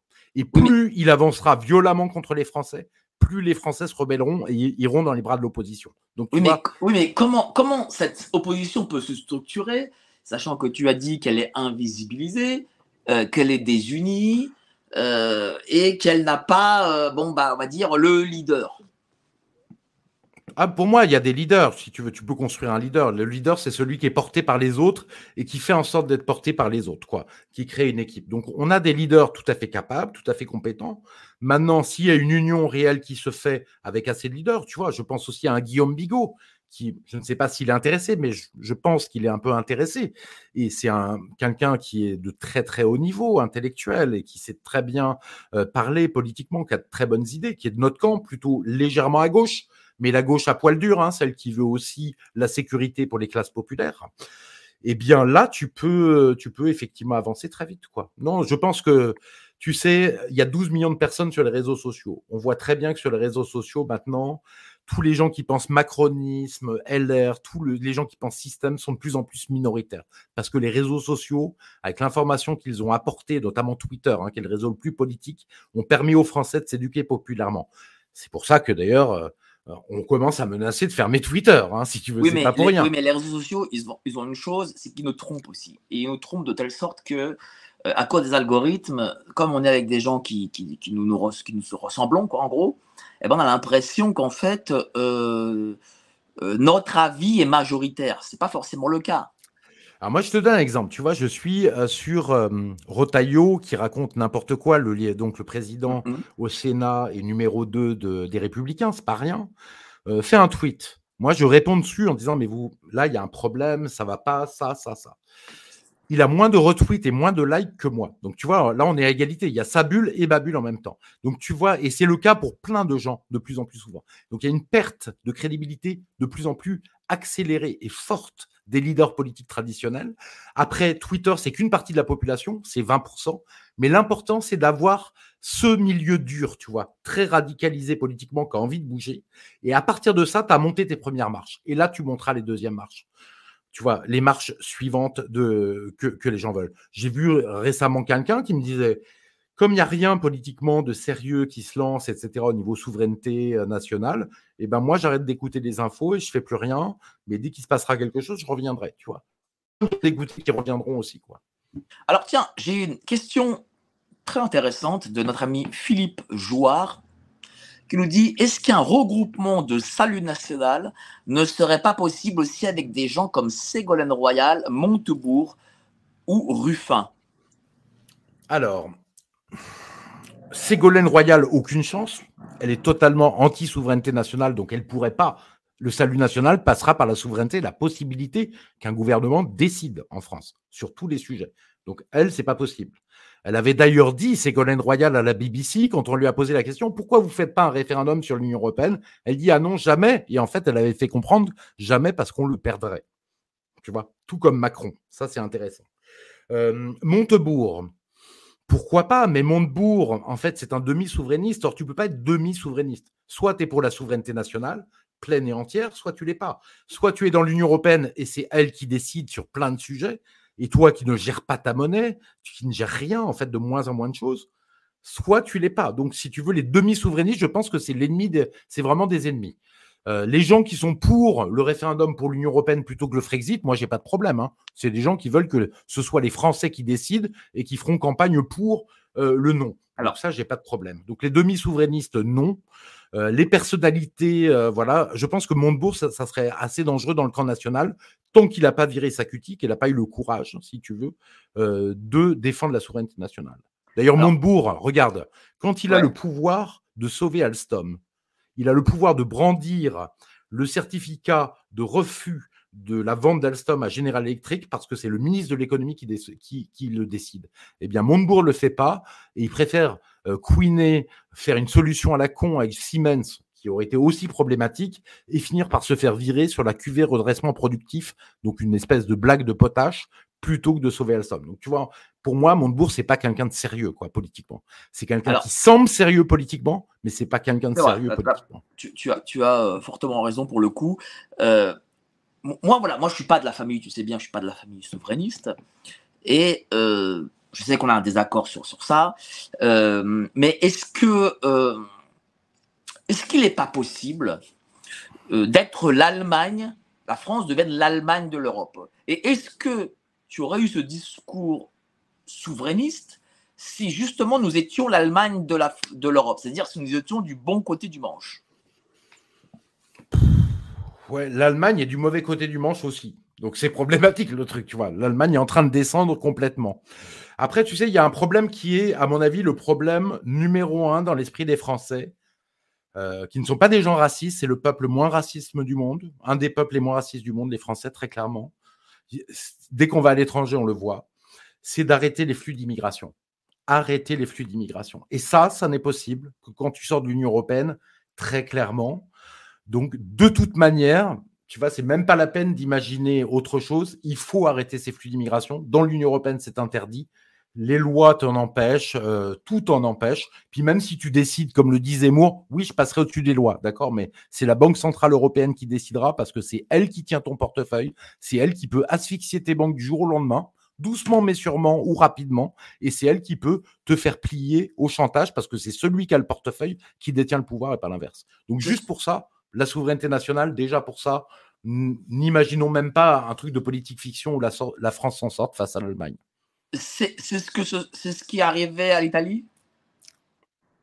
L'Italie, c'est-à-dire? Bah, Avec Madame Meloni, c'est-à-dire que Madame Meloni est venue avec un, un, programme de droitard, il hein, faut dire, euh, même identitaire. Et puis, en fin de compte, euh, on lui a ah dit écoutez, euh, madame, vous n'aurez plus d'argent. Et donc, elle, elle, elle, s'est tue, c'est ça? C'est ça, ou peut-être que c'est quelqu'un de traître et d'acheter qui n'a même pas eu le courage de le faire. Parce que tu sais, Salvini, quand il avait essayé d'imposer au gouvernement italien en 2018 ou 2019, qu'il était au gouvernement, qu'il essayait d'imposer une baisse des flux d'immigration, en fait, l'Union européenne lui a fait faire deux, trois fois son budget. Il a dû refaire trois fois son budget sur demande de l'Union européenne tu vois, euh, en, trois, en trois fois.